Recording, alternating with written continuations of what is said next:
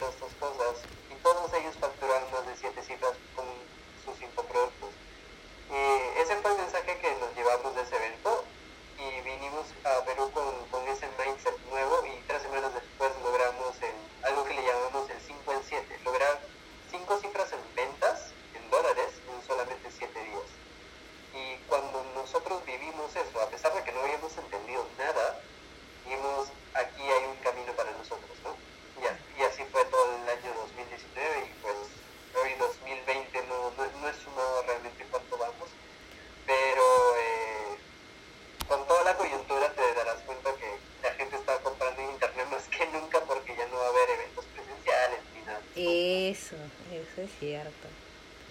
Mira, qué genial. He sacado un montón de cosas de tu historia. Oye, mira, eh, me has hablado de marketing, me has hablado de publicidad, me has hablado de anuncios, ¿no? Qué tan importante. Bueno, aunque, ¿tú qué recomiendas? Porque en lo personal, que uno vaya en un experto y que pague para que le hagan la campaña o que uno mismo se autoeduque y, y genere su campaña. Porque veo que hay mucho tema de segmentación en ese aspecto. Sí, totalmente. Yo siempre lo, que digo a, a, los emprendedores, ¿no? Eh, y esto es algo que he aprendido bastante en el último año. Yo creo que el marketing es una de las cosas que todo emprendedor y empresario debe conocer muy bien de su negocio. No digo que deba gestionarlo todo él, sino que eh, debe saber cómo es que está funcionando el marketing de su negocio, ¿no? quién es su cliente ideal, de dónde viene, qué le gusta, eh, cuánto cuesta adquirir un cliente. Yo sí lo que siempre recomiendo es que definitivamente aprenda, pero el cómo hacerlo, si, si lo pueda tercerizar.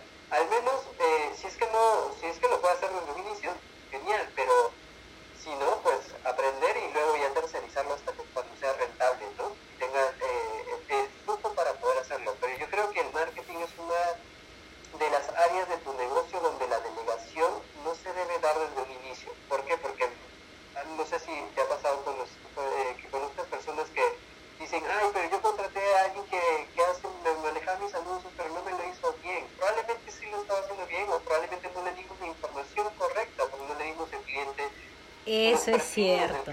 Claro, claro. Copy, mi información, lo que hace que realmente conecte con mi cliente. Entonces, si yo supiera bien todas mis facetas de marketing, independientemente de quién me lo maneje, yo me puedo encargar de decirle, hazme esto, esto, esto, y que me lo haga bien. Eso es, eso es cierto. Yo he visto gente que, o sea, ¿qué les cuesta hacer un formulario a todo su CRM y empezar a consultar?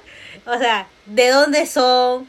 ¿Cuáles son sus preferencias? ¿Por qué llegaron? O sea, hay tantas formas de poder encuestar a tu público y luego derivar esa información al, al pobre, este, al, al, que tiene que diseñar la campaña. Y, y sí, como tú dices, he visto varios casos de eso. Eso es muy cierto. Pero ahí también trabaja, pues, es trabajo en equipo. Obviamente toda la gente con la cual tú trabajas tienes que estar ahí conectada, saber qué necesita, en qué le puedes apoyar también. Porque de esa forma la campaña va a ser muchísimo más productiva de lo que uno espera. Y eso es cierto. Totalmente. Eso, Totalmente. es cierto. Mira, y, y también hablaste de tienda virtual. Oh, ese es otro caso, porque, a ver, eh, los, los de la página web, quieres hacer una página web, quiero crear la tienda virtual, vas a tercerizar a una persona que, que te ayude a poder hacer eso si no sabes, y peor, si no, no, sabes mucho de tecnología, no manejas mucho de tecnología. Y aparte de eso, veo que hay otras este, plataformas, ¿no? Como son Shopify, este, corrígeme si estoy mal, eh, y AliExpress, no sé, hay, hay tantas plataformas. Coméntanos un poquito sobre eso. Sí, mira, o sea,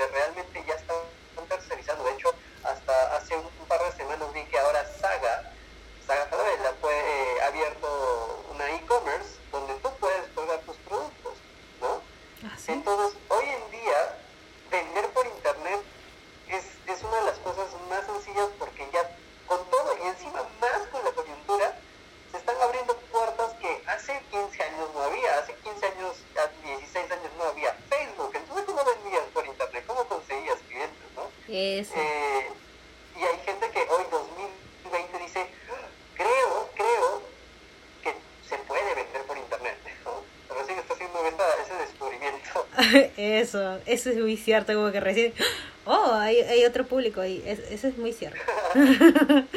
no, sí, a, a adaptarse a eso. Y, y ahí, ahí hay un detalle también, pues, ¿no? Porque hay gente que tiene quizás mayor poder adquisitivo, que tiene mayor edad, ¿no?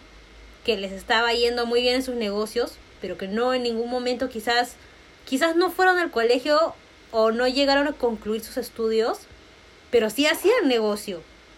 Y por lo mismo, quizás eh, a las justas manejaba este su celular, el WhatsApp o el teléfono, ¿no? No usaba las redes sociales. Y es ahora donde uno tendría que empezar a trabajar en sus redes sociales para qué? Para generar confianza, porque en el internet hay tanto miedo de que te estafe que la única manera de que yo genere confianza es empezando a publicar contenido, a que la gente me conozca más, ¿no? De mi servicio, de mi producto, eso. Si hablamos de infopro- infoproductos, Hotmart. ¿Qué es Hotmart? Dios mío. Mira, esa, esa pregunta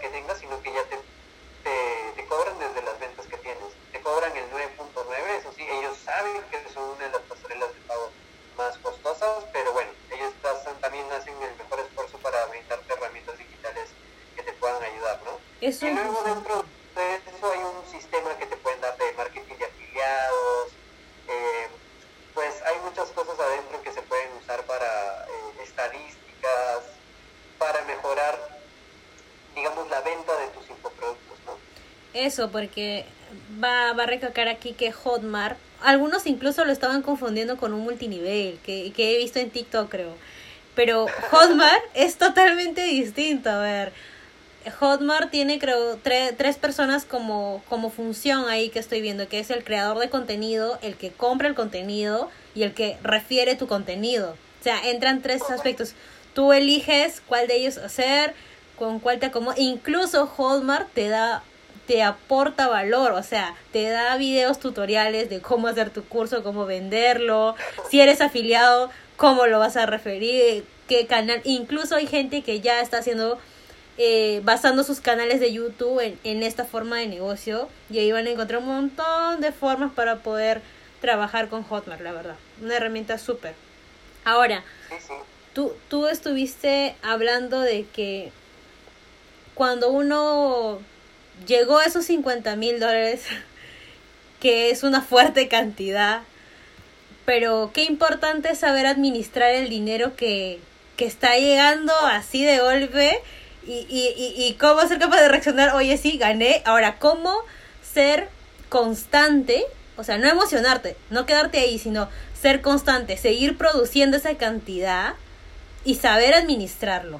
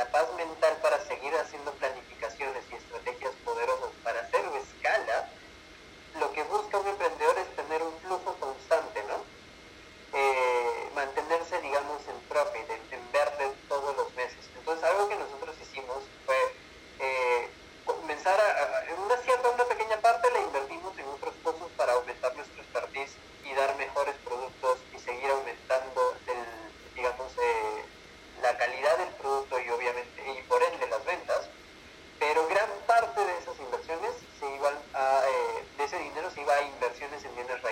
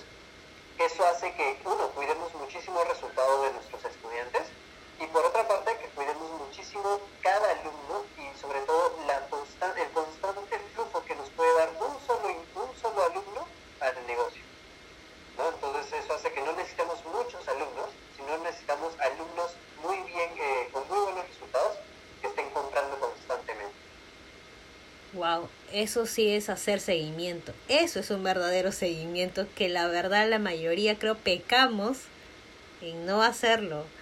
E, eso es muy cierto. y además de eso, lo que también veo en tu, en tu corta, breve historia que me has contado, eh, que decidieron junto con tu pareja no hacer ningún otro negocio y enfocarse. ¿Qué tan importante es ser constante en un proyecto? Oh, mira, yo creo que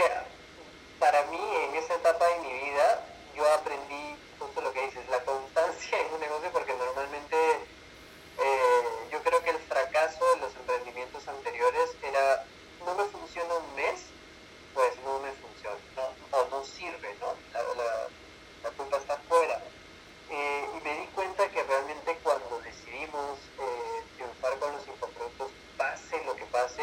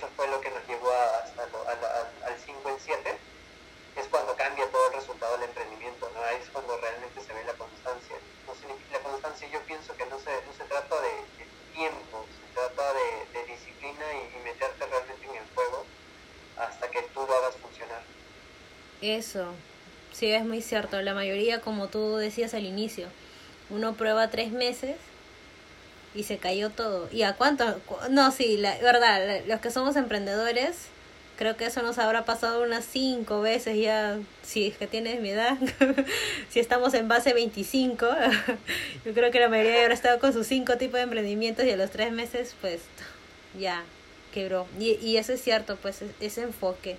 Y, y lo que tú dices, has podido lograr generar en un periodo corto de tiempo tales ingresos es porque hay constancia, porque hay enfoque.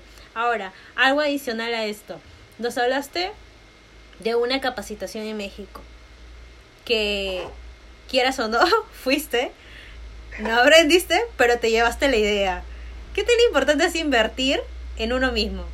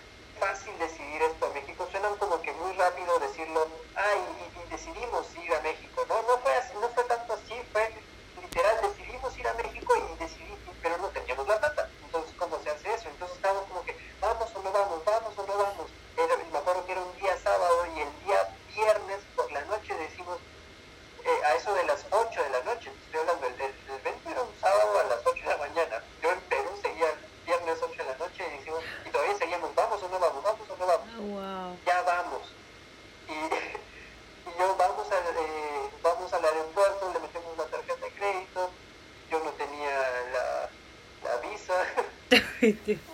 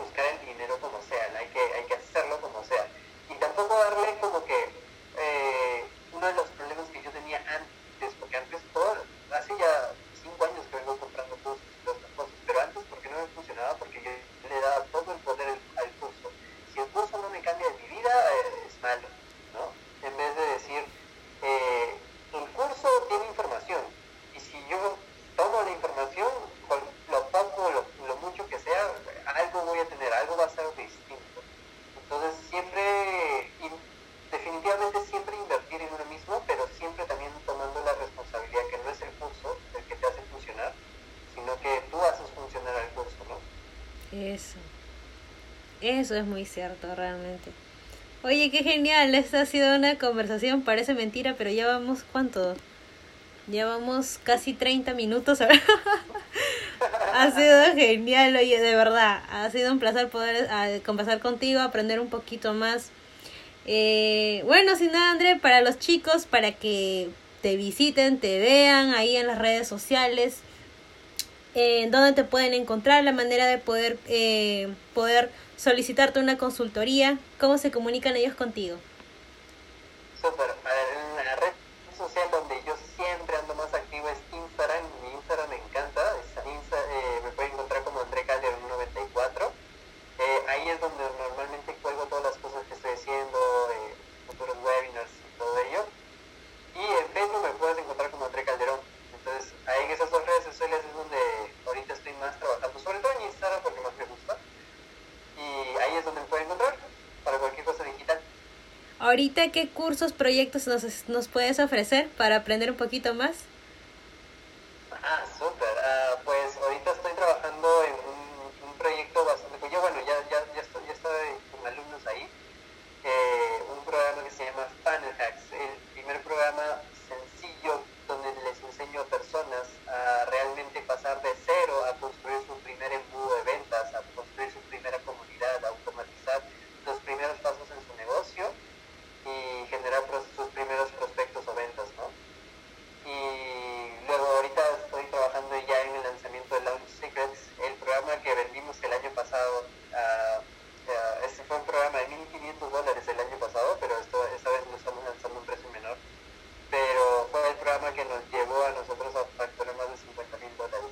Wow. Y que nos ha permitido tener alumnos en Colombia, en, en México y en Perú. Eso sí es, un, es algo impresionante tener testimonios de, de, tantos países. Wow. Así que chicos ya saben en qué redes poder encontrar a André. Vean su contenido, va a ser de mucho, de mucho, de verdad, les va a ayudar muchísimo. Eh, André, muchas gracias por tu tiempo y a ustedes espero volver a tenerlos aquí en el podcast, en la próxima historia, donde siempre sacamos nuevas herramientas, aprendemos más cosas. Ha sido realmente un podcast muy productivo. Gracias y nos vemos en la próxima oportunidad.